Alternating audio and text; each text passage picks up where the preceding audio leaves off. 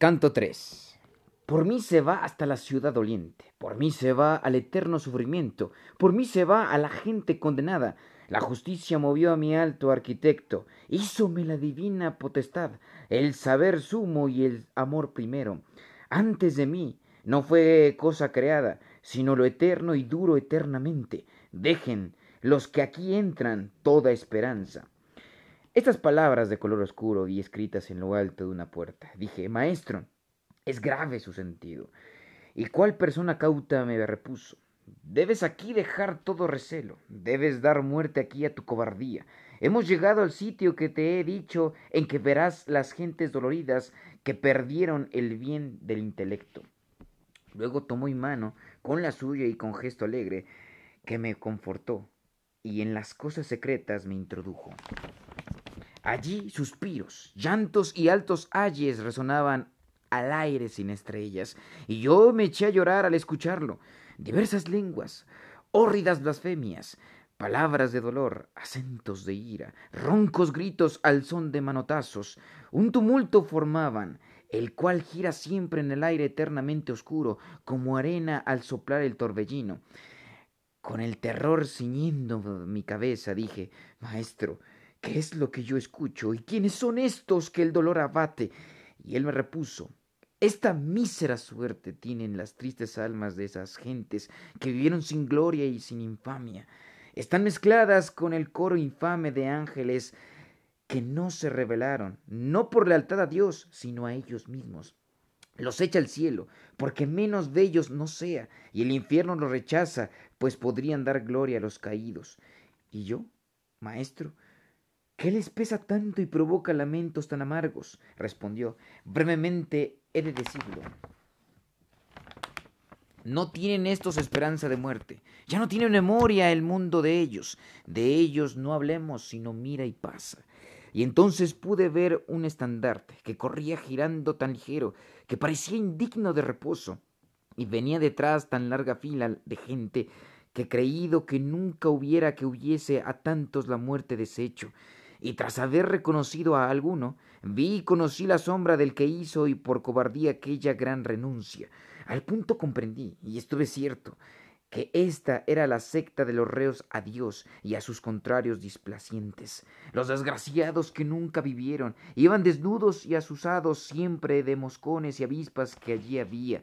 Y luego que a mirar me puse a otros, vi gentes en la orilla de un gran río y yo dije, Maestro, te suplico, que me digas quiénes son y qué designo los hace tan ansiosos de cruzar como disierno entre la luz escasa. Y él repuso, la cosa he de contarte cuando hayamos parado nuestros pasos en la triste ribera de Aqueronte. Y he aquí que viene en bote hacia nosotros un viejo cano de cabello antiguo, gritando ¡Ay de ustedes, almas bravadas! No esperen nunca contemplar el cielo, vengo a llevarlas hasta la otra orilla, a la tierna tiniebla, al hielo, al fuego. Y tú que aquí te encuentras, alma viva, aparta de estos otros ya difuntos. Pero viendo que yo no me marchaba, dijo, por otra vía y otros puertos a la playa has de ir, no por aquí, leve leño tendrá que llevarte, y el guía a él, Caronte, no te irrites, Así se quiere allí donde se puede lo que se quiere, y más no me preguntes. Los ojos llameantes del barquero se calmaron, mas las almas desnudas cambiaron de color cuando escucharon las palabras crudas.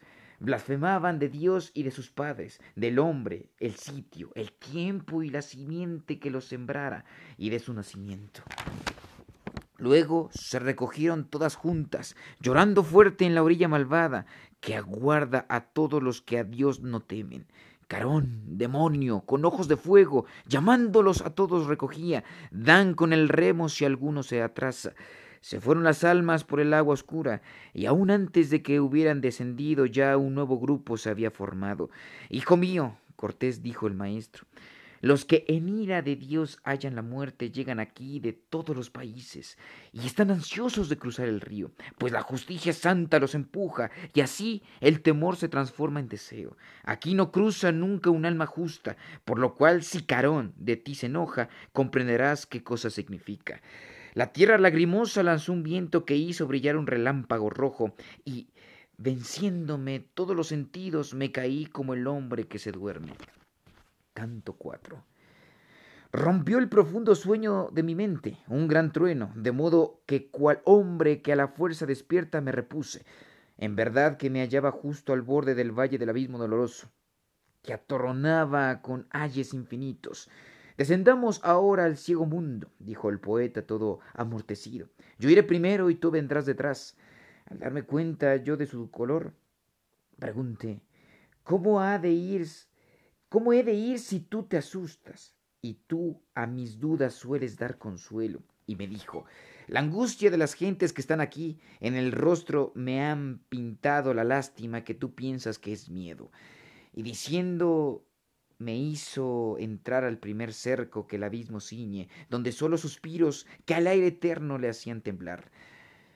Lo causaba la pena sin tormento que sufría una gran muchedumbre de mujeres, de niños, de hombres. El buen maestro a mí estos espíritus no pecaron, pero están sin el bautismo, donde la fe en que crees principio tiene. Al cristianismo fueron anteriores y a Dios debidamente no adoraron. A estos tales yo mismo pertenezco, por tal defecto, no por otra culpa. Perdidos somos y en nuestra condena vivir sin esperanza en el deseo. Sentí en el corazón una gran pena, pues los vi suspensos en el limbo. Dime, maestro, dime, mi, mi señor, ¿salió alguno de aquí? que por sus propios méritos o de los del otro se hiciera luego santo? Y este que comprendió mi hablar cubierto respondió Yo era nuevo en este estado. Cuando vi aquí bajar a un poderoso, coronado con signos de victoria, sacó la sombra del Padre primero, las de Abel, su hijo, y de Noé, del legista Moisés, el obediente, del patriarca Abraham, del rey David, a Israel con sus hijos y su padre, y con Raquel, por la que hizo tanto, y de otros muchos, y los hizo santos. Y debes saber que antes de eso ni un espíritu humano se salvaba. No estábamos aún muy alejados del sitio en que dormí, cuando vi un fuego, que al fúnebre hemisferio derrotaba. Oh, tú que honoras toda ciencia y arte, estos, ¿quiénes son? ¿Qué tal grandeza tienen? De todos los otros los separa. Y respondió, sonrosa nombradía, que allí en tu mundo sigue resonando, gracias adquiere del cielo y recompensa. Entre tanto una voz pude escuchar. Honremos al altísimo poeta. Vuelve su sombra, que marchado había. Cuando estuvo la voz quieta y callada, vi cuatro grandes sombras que venían. Ni triste, ni feliz era su rostro. El buen maestro comenzó a decirme, Fíjate en ese con la espada en mano, que como el jefe va delante de ellos. Es Homero, el mayor de los poetas. El satírico Horacio luego viene, tercero Vidio y último Lucano. Después de haber hablado un rato entre ellos, con gesto favorable me miraron, y mi maestro entre tanto sonreía. Y todavía aún más honor me hicieron porque me condujeron en su hilera, ubicándome el sexto entre tan grandes sabios. Hablamos cosas que callar es bueno tal como era hablarlas allí mismo. Al pie llegamos de un castillo noble, guardado en torno de un bello arroyo. Crucé por siete puertas con los sabios, hasta llegar a un prado fresco y verde.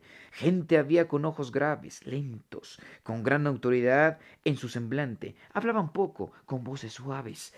Nos apartamos a uno de los lados, en un claro lugar alto y abierto, tal que verse podía todos ellos. A Electra vi con muchos compañeros y entre ellos conocí a Héctor y a Eneas, y armado a César, con ojos rapaces.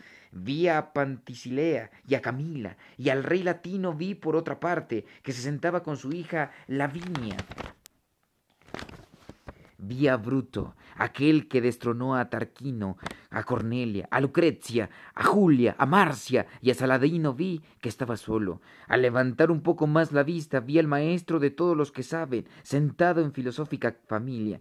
Todos lo miran, todos le dan honra, y a Sócrates, que al lado de Platón están más cerca de él que los restantes. Demócrito, que el mundo pone en duda, Anaxágoras, Tales, Diógenes, Empédocles, Heráclito y Zenón, y al que las plantas observo continuo, Dioscórides, digo y vi a Orfeo, Tulio, Livio y al moralista Séneca, al geómetra al geómetra Euclides, Ptolomeo, Hipócrates, Galeno y Avicena, y Averroes, que hizo el comentario. No puedo detallar de todos ellos. El grupo de los seis se partió en dos. Por otra senda me llevó mi guía y llegué a un sitio en donde nada luce. Canto 5. Así bajé del círculo primero, al segundo que menos lugar ciñe, y tanto más dolor que a llanto mueve. Allí el horrible Minos chillaba, a la entrada examina los pecados, juzga y ordena según se trate. Cuando le llega un alma mal nacida, todo lo confiesa, y aquel ve el lugar que merece. Tantas veces se ciñe con la, con la cola. Oh, tú que vienes al doloroso albergue, me dijo Minos en cuanto me vio, mira cómo entras y de quién te fías. Y mi guía, ¿por qué le gritas tanto? Así se quiso allí donde se puede lo que se quiere, y más no me preguntes. Ahora comienzan las dolientes notas a hacerme sentir, y llego entonces allí donde un gran llanto me golpea, un lugar de todas luces mudo, que mugía cual mar en la tormenta si los vientos contrarios le combaten. La borrasca infernal, que nunca cesa, en su rapiña lleva a los espíritus, volviendo y golpeando las cosas. Cuando llega delante de la ruina, allí los gritos, el llanto, el lamento, allí blasfeman del poder divino. Comprendí que a tal clase de martirio los lujuriosos eran condenados que la razón someten al deseo y cual grullas cantando sus lamentaciones, largas hileras hacen en el aire, así las vi venir lanzando ayes, a las sombras llevadas por el viento, y yo dije, maestro, ¿quiénes son esas gentes que, al, que el aire negro así castiga? La primera que ves en este infierno fue emperatriz sobre muchos idiomas, se inclinó tanto al vicio de lujuria, que la lasciva licitó en sus leyes. Semiramis es ella, de quien dice que sucedería a Ninó, y fue su esposa. Mandó en la tierra que el sultán gobierna, se mató aquella otra, traicionando el recuerdo de Siqueo, le sigue Cleopatra lujuriosa. A Helena ve, por la que tanta víctima el tiempo se llevó, y al gran Aquiles que por amor al cabo combatiera. Ve a París, a Tristán, y a más de mil sombras me señaló y me nombró a dedo, que amor de nuestra vida les priva. Y después de escuchar a mi maestro nombrar a antiguas damas y caudillos, les tuve pena y casi me desmayo. Yo comencé, poeta, muy gustoso hablaría a esos dos que vienen juntos y parecen al viento tan ligeros, y él a mí. Los verás cuando ya estén más cerca de nosotros. Si les ruegas en nombre de su amor, ellos vendrán. Tan pronto como el viento allí los trajo, alcé la voz. Oh almas afanadas, hablar si no se les impide con nosotros. Tan tal palomas llamadas al del deseo, al dulce nido con el ala alzada, van por el viento del querer llevadas. Ambos dejaron el grupo de Dido y en el aire malsano se acercaron. Tan fuerte fue mi grito afectuoso. Oh criaturas graciosas y compasivas, que nos visitas por el aire preso a nosotros que el mundo ensangrentamos. Si el Rey del mundo fuese nuestro amigo, rogaríamos de él tu salvación, ya que te apiada nuestro mal perverso. La tierra en que nací está situada con la marina, donde Po desciende y con sus afluentes se reúne. Amor que al noble corazón se agarra, amor que a todo amado a amar obliga, prendió por este mi pasión tan fuerte, que como ves, aún no me abandona. Amor nos condujo a morirnos juntos. Estas palabras ellos nos dijeron. Cuando escuché a las almas doloridas, bajé el rostro y tan bajo lo tenía que el poeta me dijo al fin, ¿qué piensas? Al responderle comencé, qué pena. Cuánto dulce pensar, cuánto deseo a estos condujo a paso tan dañoso.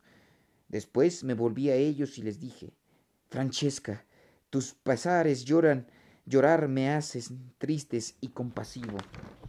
Dime, en la edad de los dulces suspiros, ¿cómo o por qué amor concedió que conocieses tan turbios deseos? Y repuso, ningún dolor más grande que el de acordarse del tiempo dichoso en la desgracia, y tu guía lo sabe. Mas si saber la primera raíz de nuestro amor deseas de tal modo, hablaré como aquel que llora y habla. Leíamos un día por deleite, como hería el amor a Lanzarote, solo los dos y sin recelo alguno. Al leer que la risa desea era besada por tan gran amante, este que de mí nunca ha de apartarse, la boca me besó, todo el temblado. Galeoto fue el libro y quien lo hizo, no seguimos leyendo ya ese día. Y mientras un espíritu así hablaba, lloraba el otro, tal que de piedad desfallecí como si me muriese, y caí como un cuerpo muerto cae.